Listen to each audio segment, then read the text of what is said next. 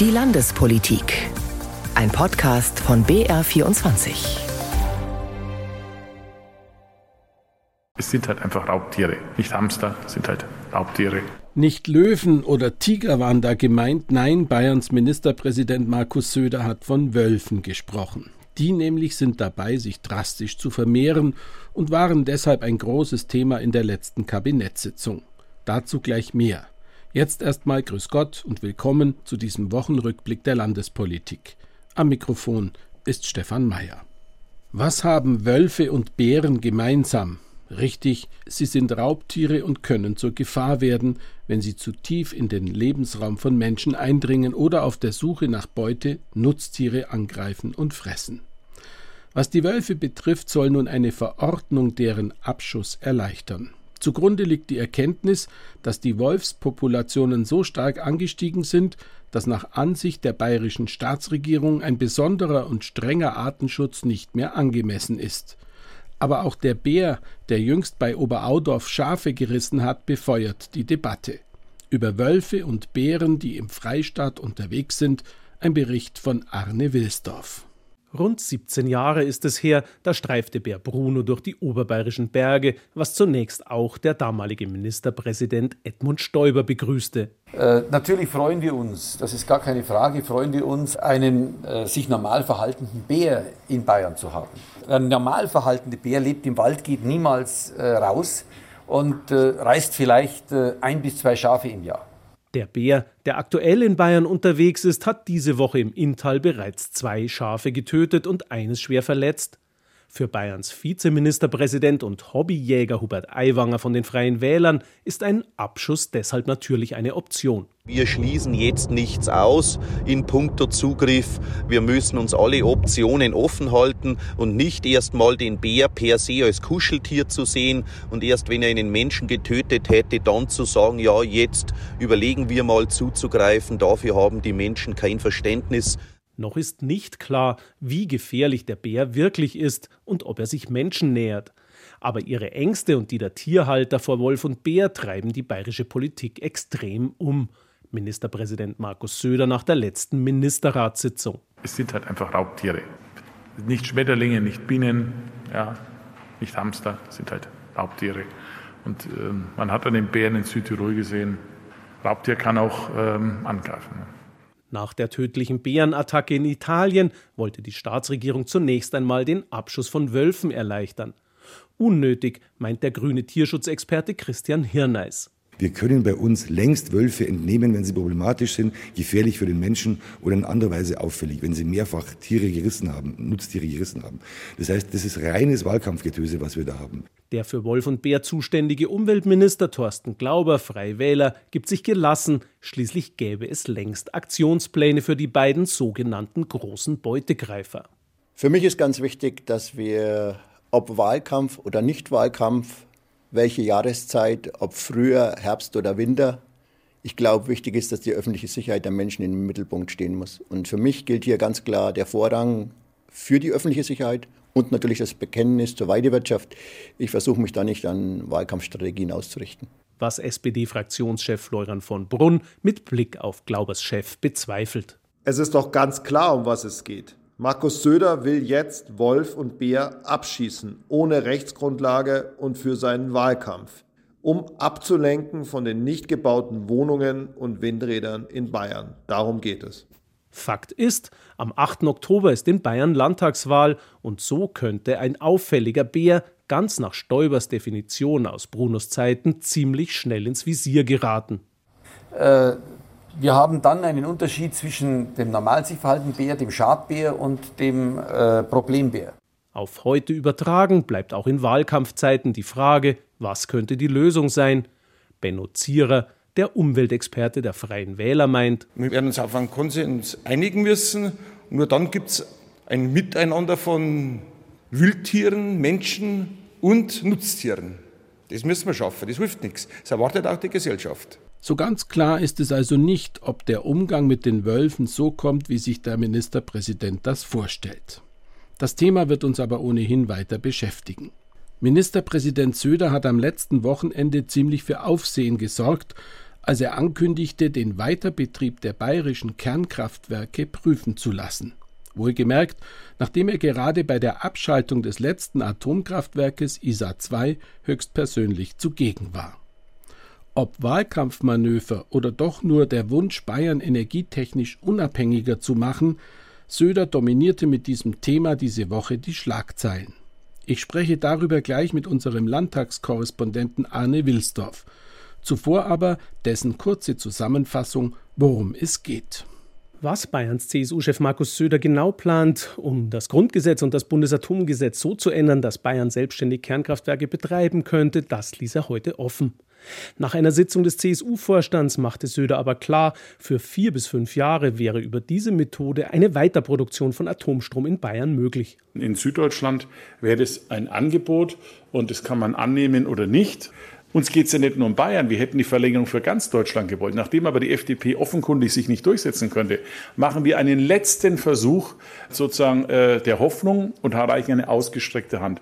Wie man das kritisieren kann, ist zumindest eher böswillig. Söder fordert zudem von der Bundesregierung, auch in Bayern neue Gaskraftwerke zu finanzieren als Ersatz für die wegfallenden Atomkraftwerke. Ludwig Hartmann von den Landtagsgrünen kritisiert Söders Vorschlag, dieser habe mit realistischer Energiepolitik nichts zu tun. Also, dann haken wir doch noch mal bei unserem Kollegen Arne Wilsdorf von der Landespolitik nach. Arne, ist es denn rechtlich überhaupt möglich, dass Bayern plötzlich in Eigenregie Atomkraftwerke betreibt? Also nach der jetzigen Gesetzeslage eindeutig nein, denn das steht im Grundgesetz. Der Bund ist dafür zuständig. In Artikel 73 heißt es, der Bund hat die ausschließliche Gesetzgebung über die Erzeugung und Nutzung der Kernenergie zu friedlichen Zwecken und auch den Betrieb der Anlagen. Und weitere Einzelheiten regelt dann das Bundesatomgesetz. Für die Umsetzung davon sind dann wiederum die Länder sowie Bayern zuständig. Also für Söders Wunsch nach einer bayerischen Sonderlösung, da bräuchte es zudem nochmal eine Zweidrittelmehrheit im Bundestag, um die Verfassung zu ändern. Oder der CSU-Chef könnte auch eine erfolgreiche Bundesratsinitiative starten, aber beides ist im Moment eigentlich völlig unrealistisch und das weiß Söder natürlich selbst und hat deshalb ja heute auch von einem Angebot an die Ampel gesprochen, das man annehmen könne oder nicht. Naja, in Deutschland gibt es bisher kein Endlager für den Atommüll und über die Jahre hinweg waren verschiedene Staatsregierungen immer dagegen, dass ein Endlager nach Bayern kommt. Hat Söder denn durchblicken lassen, dass er das vielleicht jetzt anders sehen würde? Nein, überhaupt nicht. Söder sagt zwar, wir beteiligen uns weiter an der Suche für ein Atommüllendlager, aber er bleibt wirklich fest bei seiner Meinung, dass es da in Bayern aber überhaupt keinen geeigneten Standort gibt. In der Diskussion waren ja immer wieder Lagerstätten unter Granitgestein, zum Beispiel im Bayerischen Wald oder im Fichtelgebirge und auch in anderen Gebieten nördlich der Donau. Aber überall gäbe es, so Söder heute wörtlich, gute fachliche Argumente, die dagegen sprechen. Markus Söder hat seinen Vorstoß am Tag nach dem vollzogenen Atomausstieg gemacht, an dem ja die Betriebsgenehmigungen der letzten drei Atomkraftwerke erloschen sind. Warum hat er seine Initiative nicht bereits vor einem Jahr gestartet? Warum überhaupt erst jetzt? Ja, er sagt, er hat halt bis auf zum letzten Moment sozusagen gewartet, ob die FDP noch sich durchsetzen kann in der Bundesregierung. Die wollte ja die Kernkraftwerke auch laufen lassen. Aber das hat nicht geklappt und dann hat er eben als Ultima Ratio diesen letzten Vorschlag der ausgestreckten Hand gemacht. Der Verband der bayerischen Energie- und Wasserwirtschaft sagt, wir halten nichts von Söders Vorschlag. Das ist eine Phantomdiskussion, so wörtlich. Bemerkenswert, dass sich ausgerechnet ein CSU-Chef da so ganz anders positioniert als die Energiebranche selbst. Ja, das weiß ich ehrlich gesagt nicht so genau, aber wir haben natürlich auch nachgefragt bei der äh, Industrie, bei den Betreibern, und zwar bei den Betreibern von ISA 2, Preußen Elektra, und die sagen also, die Frage nach einem Weiterbetrieb, die stellt sich derzeit überhaupt für Preußen Elektra. Wir blicken nach vorn und konzentrieren uns auf den sicheren Rückbau. Zwar sei man theoretisch dort noch gesprächsbereit, aber natürlich weiß die Energieindustrie, wie hoch diese Hürden sind für ein Wiederhochfahren des Reaktors. Laut Bundesumweltministerin bräuchte es ja sogar eine ganz neue Genehmigung. Dann steht die große Sicherheitsprüfung an und möglicherweise müssten dann ja auch erstmal neue Brennstäbe bestellt werden, damit man die Atomkraftwerke wieder richtig in Schwung bringt. Wenn es rechtlich ohnehin nicht einfach möglich ist, dass Bayern Atomkraftwerke in Eigenregie betreibt und wenn es für eine Änderung der Rechtslage im Bund keine politische Mehrheit gibt, Und wenn Bayern auch weiterhin kein Endlager haben will, dann kann doch Söder mit seinem Vorstoß gar nicht gewinnen. Warum unternimmt er ihn dennoch? Ja, ich denke, er wollte halt einfach nochmal so einen richtigen Schlussakkord setzen, jetzt nach der endgültigen Abschaltung der drei Kernkraftwerke vom Wochenende. Und Söders Rechnung ist ja voll aufgegangen. Wir sprechen hier miteinander. Er bekam 100 Prozent Aufmerksamkeit für sein Angebot, das die Ampelregierung natürlich verschmäht. Und weil jetzt Markus Söder da natürlich bekanntermaßen ein absoluter PR- und Wahlkampfprofi ist und im Herbst sind hier in Bayern die Landtagswahlen, Deshalb wird Söder genau diesen Punkt die nächsten Monate immer wieder ansprechen. Die Diskussion um den bayerischen Wiedereinstieg nach dem Atomausstieg wird uns also weiter beschäftigen und ist ohne Zweifel auch ein Wahlkampfthema. Und so lässt zwangsläufig auch die Opposition keine Gelegenheit aus, gegen den CSU-Chef und Ministerpräsidenten kräftig auszuteilen. Wir wollten von Grünen, SPD und AfD wissen, was sie von Söders Vorschlag halten.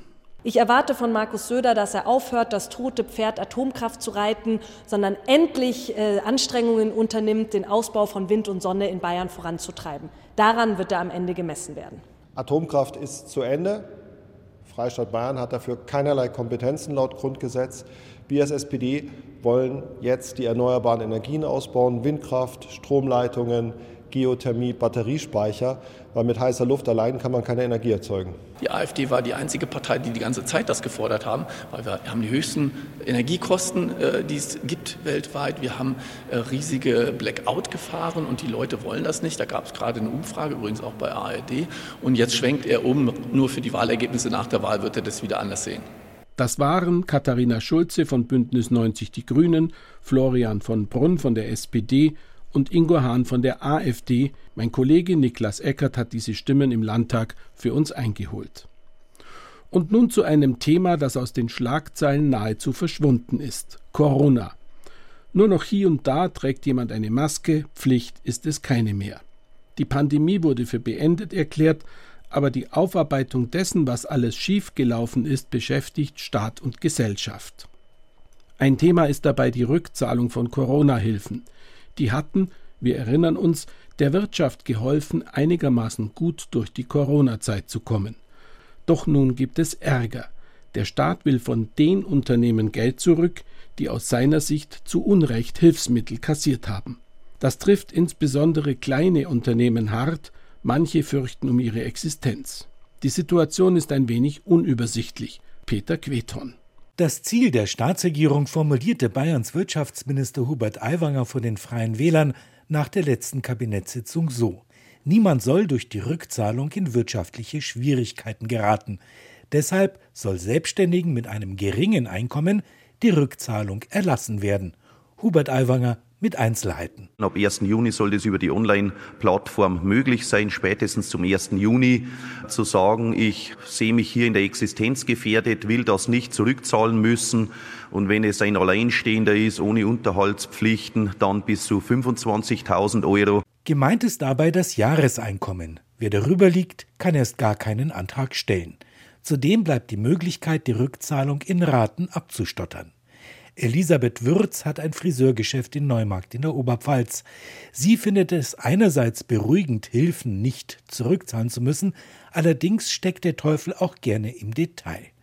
Dass Personalkosten in Bayern nicht angegeben werden dürfen, in Nordrhein-Westfalen dagegen schon, versteht Elisabeth Würz nicht. Ich komme da einfach nicht mit, weil Kosten sind Kosten. Und das wird jetzt alles so, so auseinandergezerrt und die dürfen wir angeben und die dürfen wir nicht angeben. Es kann eigentlich gar keiner so richtig verstehen, wenn man das jetzt einem Kunden erzählt oder bei Freunden erzählt. Sagen die, wieso? Ihr hattet die Kosten doch und ihr hattet doch zu. Achim von Michel vom Bundesverband Mittelständische Wirtschaft kennt diese Probleme und warnt davor, an dem Online-Verfahren auch nur teilzunehmen. Er hält die ganzen Rückforderungen für rechtswidrig. Wir empfehlen ganz klar, dieses Online-Rückmeldeverfahren nicht mitzumachen. Es ist in seiner Ausgestaltung schon rechtswidrig und die Gefahr besteht, dass wenn Sie das komplett durchführen, Sie am Ende anklicken und zustimmen. Und wenn Sie zugestimmt haben und am Ende auch noch zurückzahlen, dann wird es wahrscheinlich sehr, sehr schwer werden, dieses Geld wiederzubekommen. Von Michel empfiehlt deshalb, per Anwalt mitteilen zu lassen, dass man dem Verfahren nicht zustimmt. Und er erinnert daran, dass zwei namhafte Politiker damals gesagt hätten, es handle sich um Zuschüsse, die nicht zurückgezahlt werden müssen. Darunter der damalige Finanzminister und heutige Bundeskanzler Olaf Scholz. Hubert Aiwanger hat ein Jahr später, im Februar 2021, explizit darauf hingewiesen, dass es hier in Bayern keine Überprüfungen mehr geben wird, sondern dass die Verfahren abgeschlossen sind. In Nordrhein-Westfalen sind erste Gerichtsverfahren über staatliche Rückforderungen schon zugunsten der Firmen ausgegangen. In Bayern gibt es bisher noch keine Urteile. Der Wirtschaftsverband rät dazu, die höchstinstanzliche Rechtsprechung abzuwarten. Den Vorstoß der Staatsregierung hält von Michel für kontraproduktiv. Naja, es ist erstmal schon erstaunlich, dass die bayerische Staatsregierung mit diesem einkommensabhängigen Erlassen von Corona-Rückzahlungen schon wieder eine neue Regel einführt und damit wieder etwas ganz anders macht als andere Bundesländer. Wir sind der Meinung, es handelt sich hier um Bundesmittel. Es muss, wenn dann, eine einheitliche Behandlung aller Unternehmerinnen und Unternehmer in ganz Deutschland geben. Ob die Rückzahlungsforderungen von Corona-Hilfen überhaupt rechtswidrig sind oder nicht, darüber könnte das Bundesverwaltungsgericht bis Ende des Jahres entscheiden. Warten wir es ab. Ein wichtiges Thema war, ist und bleibt die Hilfe für Betroffene von sexuellem Missbrauch. Das ist auch eine Aufgabe der Politik. Bayerns Sozialministerin Ulrike Scharf plant jetzt eine entsprechende Anlauf- und Lotsenstelle. Das war diese Woche eine echte Überraschung denn bislang hatte die Ministerin einen entsprechenden Vorschlag von Betroffenen abgelehnt. Zu dieser Kehrtwende ein Bericht von Irene Essmann. Monate, wenn nicht jahrelang hat Richard Kick Klinken geputzt, Gespräche geführt, auch mal eine Abfuhr bekommen und trotzdem weitergekämpft. Dafür, dass der Freistaat eine unabhängige Stelle einrichtet, an die sich Opfer von sexuellem Missbrauch wenden können. Er selbst ist Betroffener, wurde als Kind von einem Kleriker missbraucht. Die Mitteilung der Sozialministerin, nun eine staatliche Anlauf- und Lotsenstelle einrichten zu wollen, war für den Sprecher des betroffenen Beirats im Erzbistum München und Freising, Richard Kick, zum jetzigen Zeitpunkt durchaus überraschend, aber positiv überraschend nach ihrer Positionierung noch vor wenigen Wochen. Denn da hatte Ulrike Scharf so eine Anlaufstelle noch abgelehnt, mit dem Verweis darauf, dass es bayernweit bereits ausreichend Möglichkeiten gebe, sich Hilfe zu suchen. Eine Einschätzung, die selbst Parteifreunde wie ihr Kabinettskollege Justizminister Georg Eisenreich und der Sprecher der CSU-Landtagsfraktion für Fragen der katholischen Kirche Thomas Huber nicht teilten. Für Huber ist auch jetzt ganz klar, dass sich die Opfer von Missbrauch und Gewalt in einer psychischen wie physischen Ausnahmesituation befinden und oftmals nicht genau wissen, welche Stelle für sie in ihrem konkreten Fall die richtige ist. Und deswegen brauchen wir eine zentrale und unabhängige Anlaufstelle, an die sie sich wenden können. Was die Sozialministerin nun im Detail plant, das ist noch nicht bekannt. Nur so viel. Die Anlaufstelle soll angesiedelt sein beim Zentrum Bayern Familie und Soziales, kurz ZBFS. Persönlich oder per Online-Tool sollen Betroffene Kontakt aufnehmen und dann an bereits bestehende Stellen verwiesen werden können. Und klar ist auch, die Stelle richtet sich an alle von sexuellem Missbrauch Betroffenen, also sowohl aus dem kirchlichen als auch etwa aus dem sportlichen oder familiären Bereich. Richard Kick begrüßt das und fordert, dass es jetzt weitergeht, dass der Staat Verantwortung übernimmt und dass wir jetzt, denke ich, auch mit eingebunden werden, dass man unsere Expertise nutzt, denn wir wissen genau, was nötig ist und was wichtig ist für Missbrauchsbetroffene im klerikalen Kontext aber auch ähm, was andere Betroffene betrifft. Denn wir sind solidarisch mit allen ähm, Betroffenen ja, in Deutschland, in Bayern. Ein Anliegen, das Gabriele Triebel von den Landtagsgrünen unterstützt. Ihre Fraktion hatte, an der Seite der Betroffenen stehend, bereits mehrfach Anträge für eine staatliche Ombudsstelle gestellt und war damit stets an der Mehrheit der Regierungsfraktionen gescheitert. Triebel fordert nun, dass die Anlaufstelle finanziell und vor allem personell gut ausgestattet wird mit pädagogischem, psychologischem, therapeutischem und juristischem Fachpersonal. Zum Schluss noch der Blick in die Geschichte. Am letzten Mittwoch vor 80 Jahren wurde einer der Prozesse des NS-Regimes gegen die Mitglieder der Widerstandsbewegung Weiße Rose geführt, und zwar im Justizpalast in München. Dort zeigt nun eine Dauerausstellung, wie der Rechtsstaat in Deutschland durch die Nationalsozialisten zerstört wurde.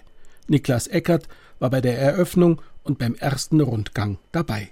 Dort, wo Markus Morell gerade steht, saß vor genau 80 Jahren sein Onkel.